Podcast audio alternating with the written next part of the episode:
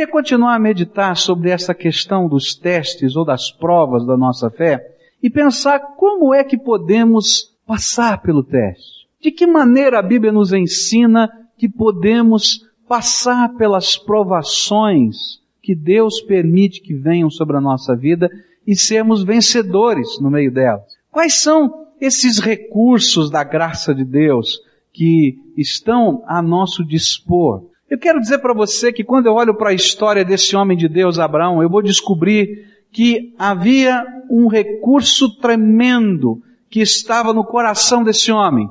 E esse recurso se apresenta nos versículos de 3 a 5 de Gênesis 22. E levantou-se, pois, Abraão de manhã cedo, albardou o seu jumento, e tomou consigo dois de seus moços, e Isaque seu filho, e tendo cortado lenha para o holocausto, partiu para ir ao lugar que Deus lhe dissera. E ao terceiro dia levantou Abraão os olhos e viu o lugar de longe, e disse Abraão a seus moços, ficai-vos aqui com o jumento, e eu o mancebo iremos até lá, e depois de adorarmos, voltaremos a vós. Que coisa interessante é que ele disse, depois de adorarmos, voltaremos a vós. Mas o que, que Deus tinha pedido para ele fazer? Oferecer Isaac. E o que era oferecer Isaac? Não era colocá-lo sobre o altar e como se fazia com um animalzinho, fazer dele um holocausto e ele seria morto naquele lugar. E como ele podia dizer, quando adorarmos a Deus, voltaremos, voltaremos os dois juntos. O que, que, estava acontecendo no coração desse homem? Ele estava dando os passos que Deus mandava, mas havia alguma coisa por detrás que o impulsionava e que fazia com que ele confiasse no que Deus tinha na sua mente. Eu quero dizer uma coisa para você. Quando eu olho para a vida de José na prisão, quando eu olho para a vida de Moisés levando e liderando Israel pelo meio do Mar Vermelho, quando eu olho para a vida de Davi enfrentando as batalhas, quando eu olho para Jesus na cruz do Calvário, eu aprendo a mesma lição, a lição que Abraão me ensina aqui. Nós vivemos pelas promessas de Deus. Sabe o que, é que havia no coração desse homem que o fazia caminhar pela fé? Deus me prometeu que eu teria um filho. Eu já falhei um dia em confiar nessa promessa e quis fazer do meu jeito e não deu certo. Mas agora Deus me deu esse filho e ele pede de volta. Mas ele me prometeu também que através dessa semente, desse filho, seriam benditas todas as famílias da terra. Ele tem um projeto para minha descendência. E ele disse que a minha descendência seria maior do que os grãos de areia na beira do mar. Então ele tem algum projeto que eu não sei, que eu não entendo, que eu não compreendo, mas eu confio na sua promessa. Eu quero dizer para você que andar pela fé não é outra coisa do que aprender a confiar nas promessas de Deus. Não somente acreditar nas promessas de Deus, mas a confiar naquele que prometeu estas coisas. A confiar mesmo quando a gente não compreende muito bem o que está acontecendo. Deus pediu algo a Abraão que parecia tremendamente maluco. Algo que não tem sentido, que não é razoável. Isaac, o único filho, a criança que era um milagre, o marco da sua aliança com Deus, Deus estava pedindo de volta. E sabe, muitas vezes quando Deus nos coloca diante das provas da vida, o nosso sentimento é de estar questionando a Deus. Senhor, por quê? Por que, Senhor? Por que agora? Por que eu? Por que desse jeito? Deus, eu queria saber as explicações das coisas que estão acontecendo. Não é assim que acontece comigo, com você? A gente está no meio da batalha e a gente não entende muito bem o que está acontecendo e uma série de sentimentos se misturam dentro do nosso coração e nós começamos a questionar, questionar o lugar, questionar a hora, questionar as circunstâncias, questionar as pessoas, mas lá no fundo começamos a questionar a Deus, porque nós não compreendemos quem é o nosso Deus. Você já viu que quando nós estamos enfrentando as provas da nossa vida, as lutas do nosso coração, as coisas que são imponderáveis, que não são razoáveis, que a gente não tem resposta, a gente se sente assim. E como é que a gente vive uma hora dessa? A resposta que eu descubro na palavra de Deus é que só podemos viver se continuarmos a crer e confiar nas promessas de Deus para a nossa vida. Só podemos atravessar esse dia difícil se continuarmos a crer e confiar nas promessas de Deus. A Bíblia nos fala do como, de que maneira Deus usa as provas para abençoar a nossa vida. E às vezes a gente não compreende que Deus está trabalhando, que Deus está transformando, que Deus está usando tudo isso para o nosso bem. Essa é a promessa do Senhor, que todas as coisas contribuem juntamente para o bem daqueles que amam a Deus. Não é isso? Mas essa promessa parece tão distante da realidade quando a gente está no meio da prova. Eu leio, por exemplo, nas Escrituras, em 1 Pedro capítulo 1, versículos 6 a 9, que um dos projetos de Deus, quando Ele usa as provas, é purificar, é fortalecer a nossa fé, é fazer-nos entender que Ele é a nossa segurança, diz assim a Bíblia, na qual exultais, ainda que agora por um pouco de tempo, sendo necessário estejais contristados por várias provações, para que a prova da vossa fé, mais preciosa do que o ouro que perece, embora provado pelo fogo, redunde para louvor, glória e honra e revelação de Jesus Cristo, a quem, sem o ter desvisto a mais, no qual, sem agora o verdes, mas crendo, exultais com gozo inefável e cheio de glória, alcançando o fim da vossa fé, a salvação das vossas almas. Sabe? Deus está usando a batalha para que a gente cresça. Alguns anos atrás eu li uma crônica interessante falando sobre o diamante. E dizia que o diamante, se ele pudesse falar, ele diria, Deus, eu não quero ser diamante. Porque o diamante é uma partículazinha de carbono, uma molécula de carbono, que é transformada pela pressão, pelo calor do magma da terra. E é no meio dessa pressão, desse calor, que aquela partícula se torna a pedra mais dura e resistente da terra. Capaz de cortar outras coisas, de tão duro e resistente que é. Mas para ele chegar naquele momento e naquele lugar, ele teve que passar por todas essas pressões. No meio da prova que você está vivendo, Deus está trabalhando a têmpera da sua fé. Deus está lhe fazendo caminhar de uma maneira diferente e ter uma visão nova da vida. Capaz de enfrentar as tempestades, os mares, as outras coisas que possam vir, porque você vai aprender a ouvir e confiar nas promessas de Deus. A palavra de Deus vai nos dizer que muitas das provas que nós enfrentamos, elas são usadas por Deus para aperfeiçoar o nosso caráter. Tiago capítulo 1, versículos de 1 a 4 vai nos ensinar isso. Deus usa as provas da nossa vida para moldar o nosso caráter. Sabia que às vezes a gente tem um caráter meio ruinzinho? Complicado? Eu fico pensando como Deus usou a vida de Labão para transformar o caráter de Jacó. Jacó era um homem que tinha um coração bom para com Deus, ele queria conhecer a Deus, mas ele não era muito sério, ele não era muito honesto, ele era meio enrolão, né? Então Deus colocou ele como genro de um cara mais enrolão do que ele. Então eu costumo dizer que todo Jacó tem um Labão que merece. E é no meio daquela luta toda que Jacó vai aprender ter honestidade, ter palavra, ter seriedade nas coisas com Deus e com os homens. Sabe que Deus usa essas coisas também na tua vida? Às vezes algumas provas são a maneira de Deus construir o nosso caráter, porque nós precisamos ser transformados. E é no meio dessa situação toda que valores espirituais, valores morais, valores éticos se tornam de fato valores na nossa vida. Sabe por que Deus às vezes coloca provas? É porque às vezes nós sabemos que essas coisas são importantes, mas às vezes isso não é um valor na nossa vida. Eu me lembro de uma ocasião que nós tivemos um problema, eu era presidente da junta do Colégio Batista em São Paulo, e nós tivemos um problema sério. Porque um aluno invadiu a gráfica daquela escola no terceiro ano do segundo grau e roubou uma das provas finais. E ele pegou, duplicou essa prova e distribuiu entre outros alunos. Vendeu, na verdade, não distribuiu, vendeu a prova para outros alunos. E depois da investigação foi descoberto, foi constatado, foi o aluno fulano de tal. E nós chamamos o pai e a mãe daquele garoto e dissemos, olha, nós estamos com um problema sério. Seu filho está no terceiro ano do colegial. Ele tinha feito vestibular e tinha sido aprovado numa faculdade. Mas nós estamos com um problema porque ele roubou uma prova.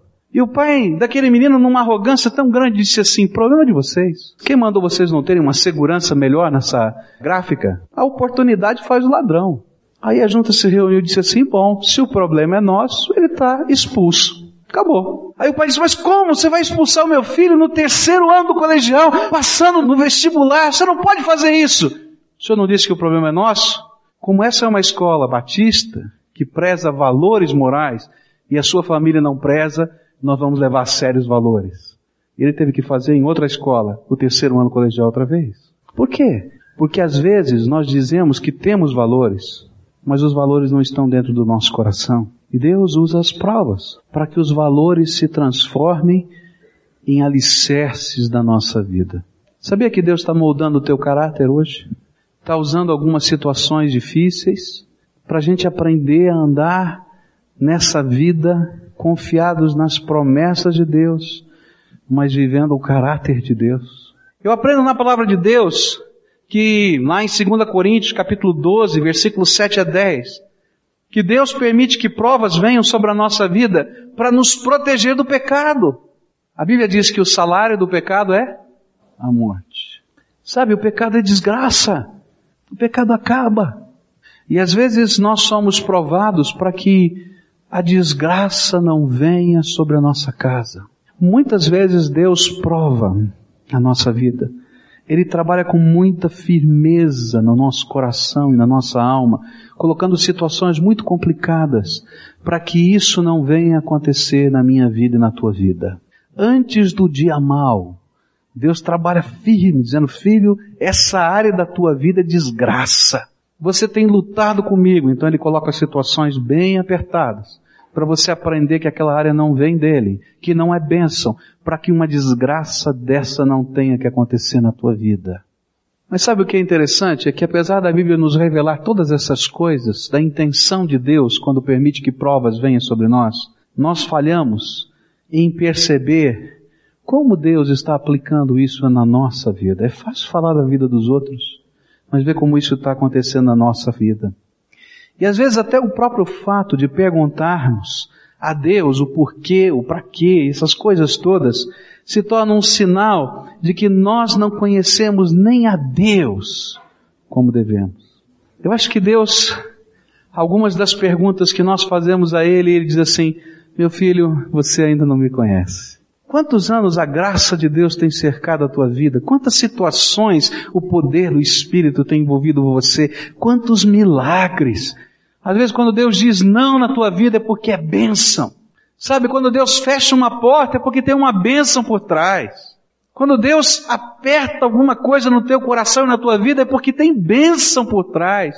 Porque Ele é o Pai amado e querido que está tratando de você por inteiro. Às vezes nós imaginamos que aquela circunstância é a coisa mais importante da face da terra, mas à luz da eternidade aquilo não vale nada. E Deus está olhando para a tua alma, Deus está olhando para a tua vida, Deus está olhando para a tua família, Deus está olhando para os teus valores, Deus está formando você na forja da sua graça. E Ele diz, filho, pode confiar em mim, confia na minha promessa. Sou eu que ando contigo, sou eu que te abençoo. Anda comigo.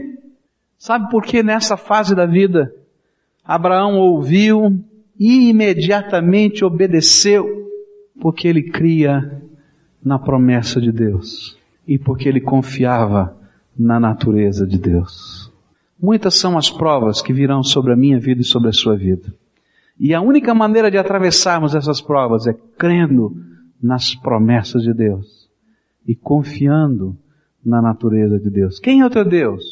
Ele é tremendo, Ele é grandioso, Ele é poderoso, mas Ele te ama. Guarda isso no teu coração. Não existe ninguém nesse universo que te ame mais do que o teu Deus. É tão verdade isso que Ele se fez carne, habitou entre nós, tomou o meu lugar e o teu lugar na cruz do Calvário, para que a gente pudesse ter vida eterna com Ele. Então pode confiar nele.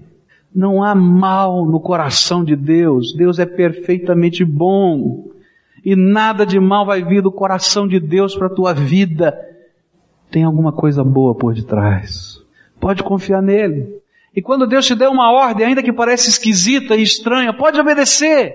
Porque o Senhor é aquele que anda contigo e tem propósitos na sua vida. Sabe o que havia no coração de Abraão? O livro de Hebreus vai nos ensinar a entender o que estava no coração de Abraão.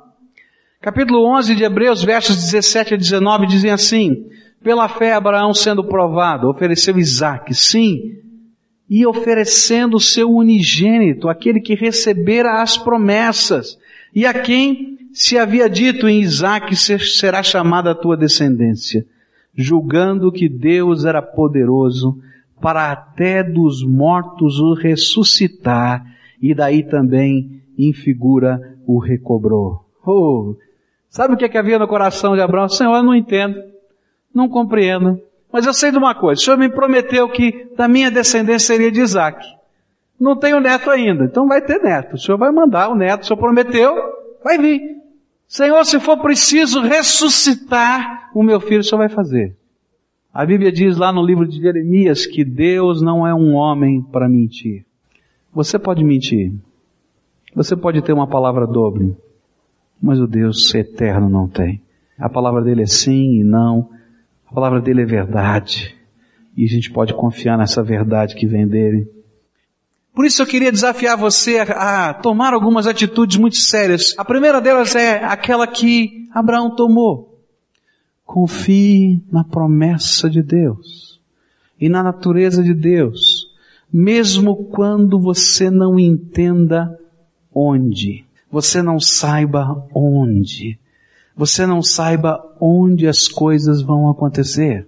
Capítulo 11, verso 8 de Hebreus diz assim, pela fé Abraão sendo chamado, obedeceu, saindo para um lugar que havia de receber por herança, e saiu sem saber para onde ia.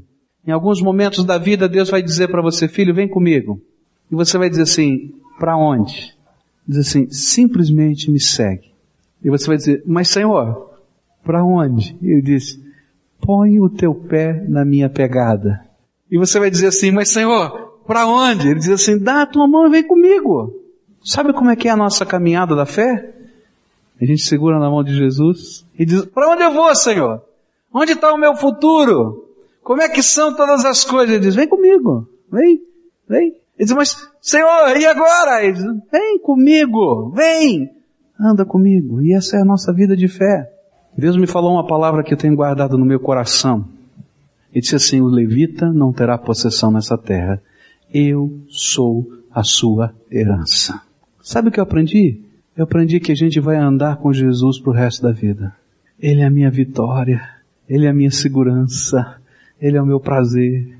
Eu não quero dizer que a gente não tenha que ser previdente, que a gente não tenha que cuidar das coisas que são importantes da vida, mas eu quero dizer que a nossa segurança é o Senhor Jesus.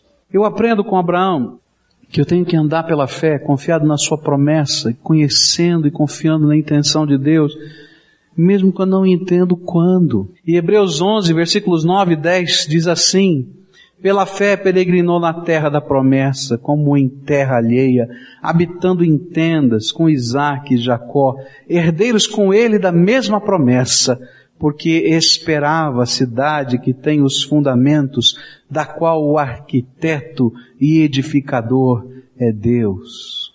Senhor, eu não sei quando todas as tuas promessas vão acontecer. Eu não sei quando todas estas coisas vão se cumprir mas eu sei que o Senhor prometeu. E é isso que me basta. Sabe, eu não sei o quando de muitas coisas, mas eu me surpreendo cada vez que me lembro das coisas que falei com Deus e que Deus prometeu. Deus não é tremendo? Eu não sei o quando, mas eu sei quem Ele é e o que Ele promete e o que Ele faz a nosso favor. Eu não sei quando algumas das promessas que Deus fez para você vão se cumprir, mas eu quero dizer para você, pode segurar na mão de Jesus e continuar andando porque vale a pena, porque Ele é Senhor. E vai acontecer. É graça dele. Eu vou aprender com esse homem de Deus que vale a pena continuar caminhando pela fé mesmo quando a gente não saiba como. Hebreus 11, versículos 11 e 12 diz assim, pela fé, até a própria Sara recebeu a virtude de conceber um filho, mesmo fora da idade, porquanto teve por fiel aquele que lhe havia prometido. Pelo que também de um, e esse já amortecido, descenderam tantos em multidão como as estrelas do céu e como a areia inumerável que está na praia do mar. Ele não sabia como, aos 100 anos de idade, e a sua esposa aos 90, podiam ter filhos, já que não tinham tido filhos na juventude toda. Eu não sei como. E até hoje a gente não sabe como. Mas eu não preciso saber como, porque o Deus que fez a minha carne, que fez o meu corpo, é aquele que está no controle de todas as coisas. E o como pertence a Ele. E andar pela fé não é ter a estratégia do como. O andar pela fé é andar no movimento do Espírito e saber que Deus está fazendo como de uma maneira extraordinária, de uma maneira impensada, usando pessoas diferentes, usando coisas diferentes, usando lugares diferentes, usando situações diferentes, simplesmente porque Ele é Deus. Eu não sei como Deus vai cumprir as promessas que Ele fez a você, mas eu sei que Ele vai cumprir. Eu não sei como Ele vai mexer nas estruturas todas da vida, mas eu sei que Ele faz. E não me pertence saber o como. É problema de Deus. Às vezes os nossos filhos vêm ansiosos para nós e dizem, papai, como é que o senhor vai poder fazer isso? E a gente não diz para eles assim, olha, isso não é problema seu, deixa que eu cuido disso. Vai fazendo a tua parte que eu vou fazer a minha. Não é assim que a gente responde? Papai do céu faz a mesma coisa comigo, olha. Isso não é problema teu. Faz a tua parte, faz o que nós combinamos. Eu cuido dessa área. E a palavra do meu Pai eterno é que vale para mim. Não é assim na sua casa? Não é assim que você age? Papai do céu também age assim conosco. Eu aprendo na palavra de Deus que eu tenho que viver por essa fé, mesmo quando eu não saiba por quê. A Bíblia diz em Hebreus 11, versos 17 a 19, pela fé Abraão sendo provado ofereceu Isaac. Sim, e oferecendo o seu unigênito, aquele que recebera as promessas, e a quem se havia dito em Isaac será chamada a tua descendência, julgando que Deus era poderoso para até dos mortos o ressuscitar, e daí também em figura o recobrou. Ele não sabia por que Deus havia pedido o seu filho Isaac. Talvez nós possamos entender hoje o porquê, mas eu acho que Abraão não entendeu. Ele somente viveu a fé. Hoje eu posso entender que Deus estava pedindo para Abraão colocar o Senhor em primeiro lugar na vida. E é por isso que para muitos de nós, Deus vai pedir os nossos Isaques. E eu não sei o que é o teu Isaac. Às vezes é o teu negócio, às vezes é o teu ministério, às vezes é o teu trabalho, às vezes é o teu orgulho, às vezes é o teu namorado, tua namorada. Eu não sei, mas Jesus tem que ser o primeiro na tua vida. Mas eu aprendo que uma das razões do porquê Deus havia pedido Isaac e Abraão é para que nós, homens, pudéssemos entender o que ele estava fazendo por nós. Porque foi naquele lugar em que Isaac seria oferecido, naquela região, que um dia o Deus eterno ofereceu o seu único filho por nós, Jesus Cristo. E naquele dia, ele não trocou o seu filho de lugar como trocou Isaac por uma ovelha.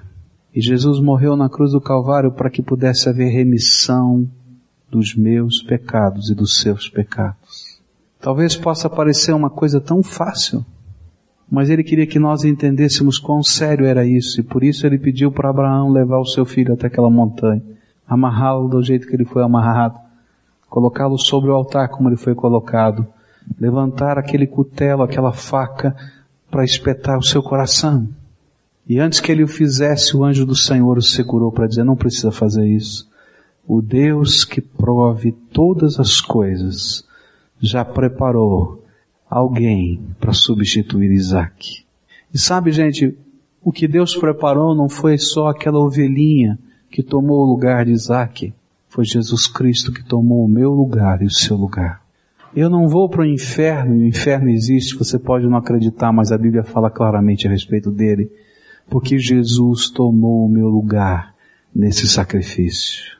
E foi algo muito sério que Deus fez por amor a mim. Eu queria concluir essa mensagem dizendo para você o seguinte: a fé não exige explicações.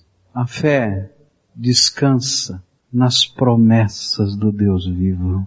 A fé descansa na confiança que temos, no caráter, na personalidade, no jeito de ser do nosso Deus. Andar pela fé não é ter detalhado o mapa de cada passo que você vai dar na vida, nem do como, nem do onde, nem do quando e nem do porquê.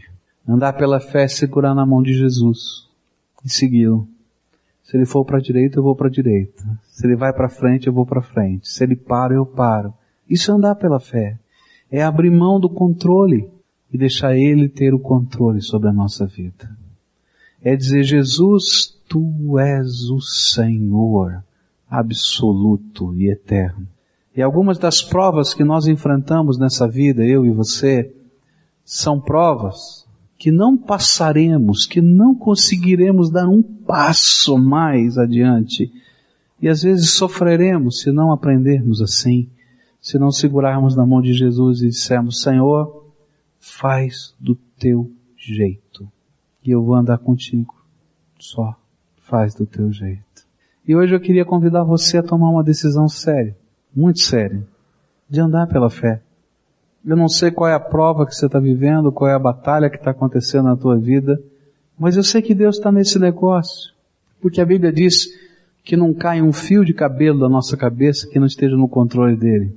Você sabe quantos fios de cabelo você tem na cabeça? Sabe que a Bíblia diz que Deus já contou um por um, porque eu sou precioso para Ele. E Ele contou quantos você tem porque você é precioso para Ele.